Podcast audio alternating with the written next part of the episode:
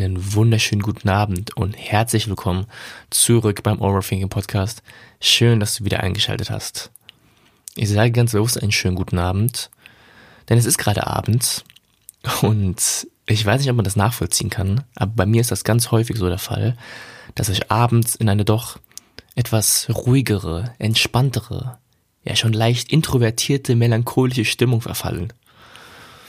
Ich kann ganz gut diesen Alltagsstress, Alltagstrotz so ein bisschen an mir abprallen lassen und die unwichtigen Dinge des Tages mehr oder weniger beiseite legen. Und weiß in etwa, wann ich mich mit etwas beschäftigen kann und darf und wann lieber nicht. Naja, wohl, ich meine, wenn das der Fall wäre, würde ich wohl nichts ins Leben rufen, was Overthinking heißt. Aber ich würde sagen, in den meisten Fällen kann ich dann doch etwas entspannter den Alltag an mir ablegen und dann abends doch sehr gut entspannen. Und jetzt gerade befinde ich mich wieder in so einem Status und ich nehme sehr selten abends auf, muss ich zugeben. Aber mir war jetzt gerade einfach danach und wie das häufig bei meinen Folgen so ist, steht ja alles sehr spontan. Und deswegen kann jetzt sein, dass die Folge mit der Art und Weise, wie ich jetzt gerade drauf bin, mit meiner ruhigen, entspannten, vielleicht auch melancholischen Art, etwas emotionaler heute wird. Und bei vielen Podcasts ist es ja so, dass alles etwas zielstrebiger, lauter, extravertierter oder motivierender ist und man diesen vielleicht auch dementsprechend einfacher zuhören kann. Und ich glaube, auch dieser Podcast beinhaltet solche Folgen. Aber wie gesagt, heute ist alles sehr gediegen und wahrscheinlich ist es auch so eine Folge, die du eher abends beim Einschlafen oder Entspannen hören wollen würdest, als wenn du irgendwie mittags in der Bahn bist und gerade von Termin A nach Termin B rennst.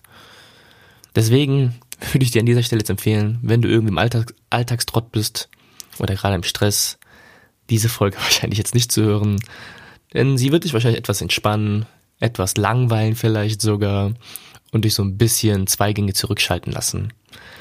Und ich mag das ja persönlich inzwischen ganz gerne, dass ich häufiger die Anmerkung bekomme, dass meine Stimme und der Podcast ganz gut sind zum Einschlafen. Am Anfang war ich so ein bisschen, ja, entzürnt darüber, dass ich dachte, wow, ich bin so langweilig, dass die Leute mich brauchen, um einzuschlafen. Aber inzwischen verstehe ich das auch und ich finde es inzwischen sogar sehr schmeichelhaft, wenn man mir das sagt. Denn es gibt mir auch irgendwie so das Gefühl, dass ihr euch bei mir irgendwie auch wohlfühlt, wenn ich euch so ein bisschen ins Ohr labere.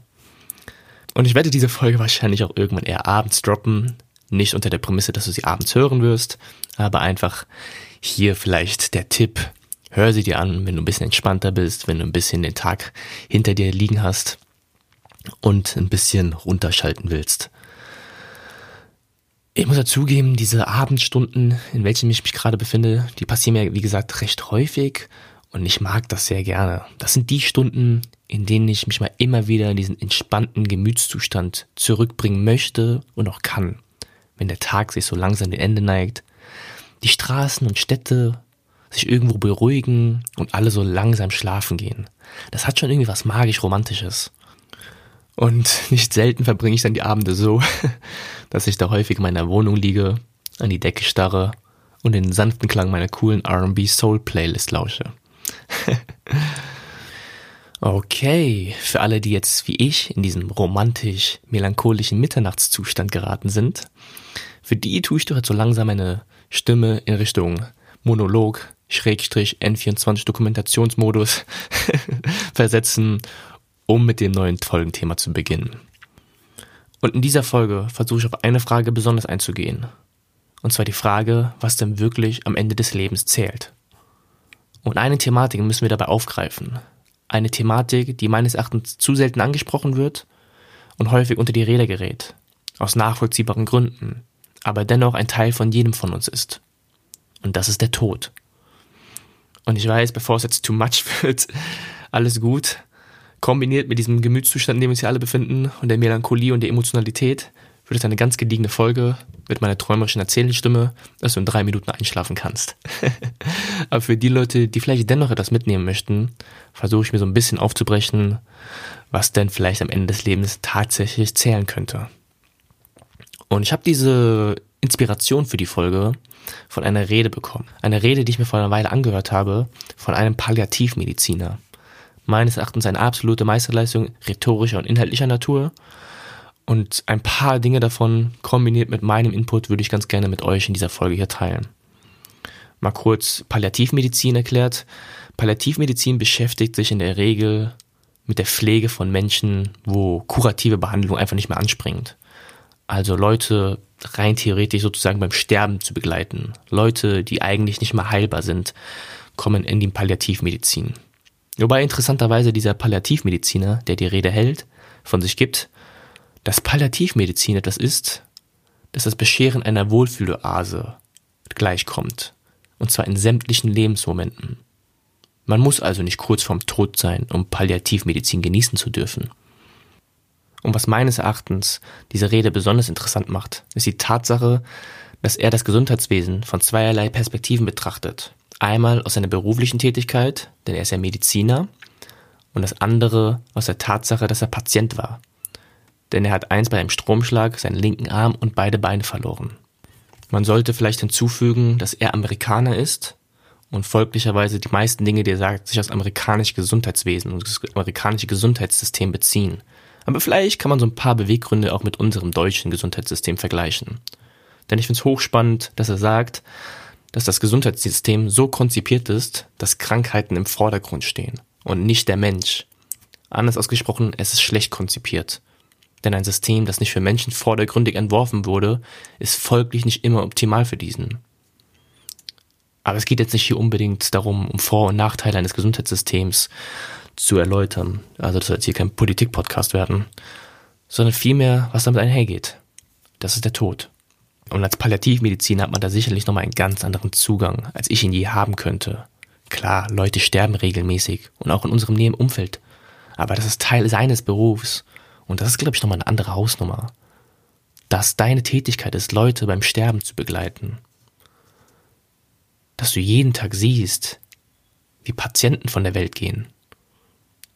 By the way, auch sehr schöne Analogie, denn das Wort Patient, und das wusste ich auch nicht, das Wort Patient heißt eigentlich nur übersetzt, ich glaube, es kommt aus dem Griechischen, einer, der leidet. Also irgendwo sind wir doch alle Patienten. Wir alle leiden doch früher oder später mal in unserem Leben. Naja, der Tod ist, wie bereits gesagt, ein Thema, mit welchem wir uns wahrscheinlich sehr ungern beschäftigen. Es erinnert uns immer wieder daran, dass dieses wunderbare Leben, welches wir leben können, doch bald irgendwann zu Ende geht. Und zwar für jeden von uns. Folglich ist eine Angst vor dem Tod eine durchaus berechtigte Sache. Aber trotzdem ist dieser Tod ein so großer Bestandteil unseres Lebens. Und ich finde es spannend, wie er davon erzählt, dass das Schreckliche am Tod gar nicht der Tod ist. Es ist das Sterben, beziehungsweise das Leiden, sowohl physischer als auch psychischer Natur.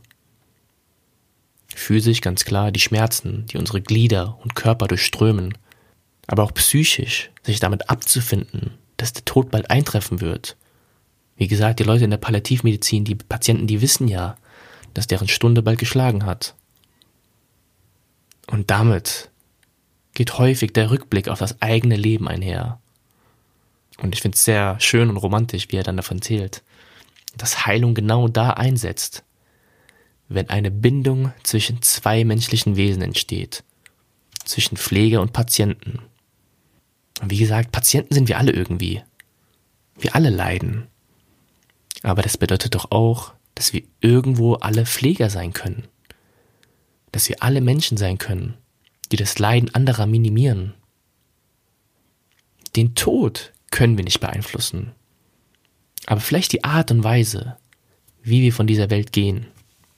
Er gibt ein konkretes Beispiel, wie er von einem Patienten erzählt, der Krebs hat und HIV-positiv ist.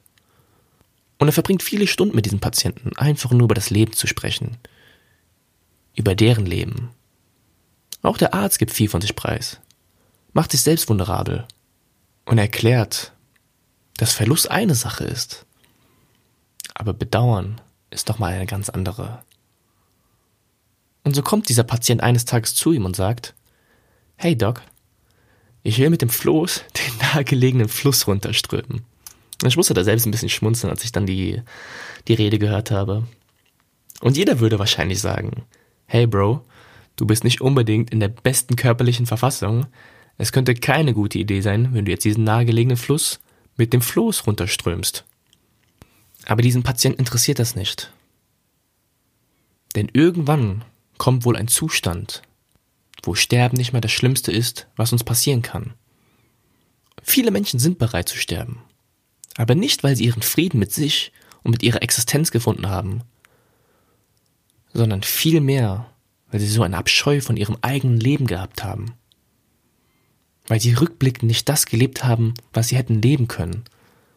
Weil sie von sich behaupten, es sei jetzt zu spät. Weil sie aufgegeben haben mit dem Leben. Und folglich bereit sind, dieses zu verlassen. Ah, da kriegt man richtig Gänsehaut, ey. Wie gesagt, ich finde persönlich Reue ist ein sehr, sehr unangenehmes Gefühl. Und ich finde es schön, wie er sagt, dass wir häufig in einen Zustand geraten, wo Sterben nicht mehr das Schlimmste ist, was uns passieren kann. Ein anderes schönes Bild erklärt der Mediziner, in welchem er selbst Patient war. Ich habe ja gesagt, dass er beide Beine verloren hat und einen Arm.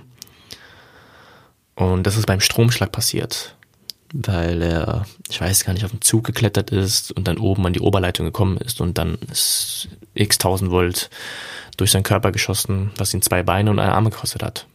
Und er spricht davon, wie dankbar ist, dass das Krankenhaus geschafft hat, ihn am Leben zu erhalten. Aber Krankenhäuser sind kein Ort, der zum Sterben gemacht ist. Auch wenn häufig Menschen in diesen Orten sterben. Aber sobald du stirbst, ist nur eine Frage von Minuten und Stunden, bis dein Leichnam entsorgt wird und der nächste wortwörtlich deinen Platz einnimmt. Und erzählt, wie er dachte, dass sein brennender Körper nach dem Stromschlag und dem Verlieren seiner Glieder so vor sich hin vegetierte. Und erzählte eine wunderschöne Anekdote, wie er einst aus seinem Bett in seinem Zimmer lag und draußen aus dem Fenster blickte. Und es schneite. Schnee fiel vom Himmel und half ihm dabei, sich besser zu fühlen. Und er erzählt, seine Krankenschwester einen Schneeball ins Krankenhaus geschmuggelt hat, weil er sich nicht bewegen konnte und ihn diesen gab. Und diese Situation und dieser Moment machte ihn wieder lebendig, sagt er. Der Schneeball gab ihm eine Art von Inspiration, seine eigene Situation zu akzeptieren. Zu akzeptieren, dass er sowohl weiterleben könnte, aber auch, dass er demnächst sterben würde. Die kleinen Dinge im Leben sind vielleicht gar nicht mal so klein, wie wir das häufig behaupten. Sorry, ich weiß, alles sehr melancholisch, emotional, aber hey, ich hab dich gewarnt. Leute, die sterben, wollen häufig nur eins. Sich wohlfühlen. Oder unbeschwert sein. Und keine Bürde und Last für die Menschen, die sie lieben. Man will einen Frieden mit seiner Existenz haben, mit seiner eigenen Existenz, wenn man von dieser Welt geht. Unsere Prioritäten verschiften sich irgendwann. Ich will in dieser Folge den Tod nicht auf die leichte Schulter nehmen. Ich will nicht den Tod schönreden oder relativieren. Aber es geht darum, den Tod als solches anzusehen. Als diesen wichtigen und notwendigen Bestandteil unseres Lebens, der sich nicht ändern lässt. Und nicht einfach zu leben und den Tod dabei zu vergessen, sondern vielleicht gerade weil der Tod existiert, ein Bewusstsein für seine eigene Existenz zu schaffen, für seine eigene Gegenwart. Denn was am Ende des Lebens zählt, sind die wunderbaren Menschen, mit denen wir es geteilt haben.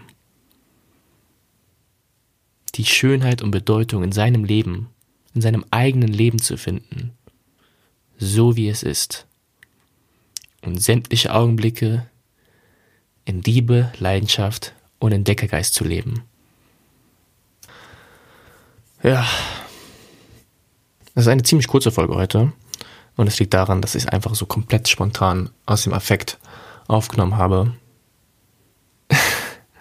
Es ist eine von diesen Abenden, wo man vielleicht doch ein bisschen zu viel übers Leben nachdenkt. Aber vielleicht sind das die besten Abende, um eine Podcast-Folge aufzunehmen. Ich entschuldige mich, wenn es ein bisschen zu melancholisch war, ein bisschen zu düster und zu traurig. Aber ich glaube, sowas muss auch mal sein. Ich persönlich genieße diese Abende sehr. Aber ich weiß gar nicht, ob man das wirklich nachvollziehen kann, was ich hier die letzten 15 Minuten so erzählt habe. und ob man das irgendwie verstehen kann, wenn ich diese, diese Heiligkeit dieser magischen Abende, dieser ruhigen Nächte so erzähle und wiedergebe. Ja, wie gesagt, es war eine super entspannte Folge. Eine recht zügige und kleine Folge für so zwischendurch. In der nächsten Folge wird es wieder etwas unterhaltsamer. Nichtsdestotrotz hoffe ich, dass du irgendwas aus dieser Folge mitnehmen konntest. Nicht nur thematisch, sondern vielleicht auch emotional.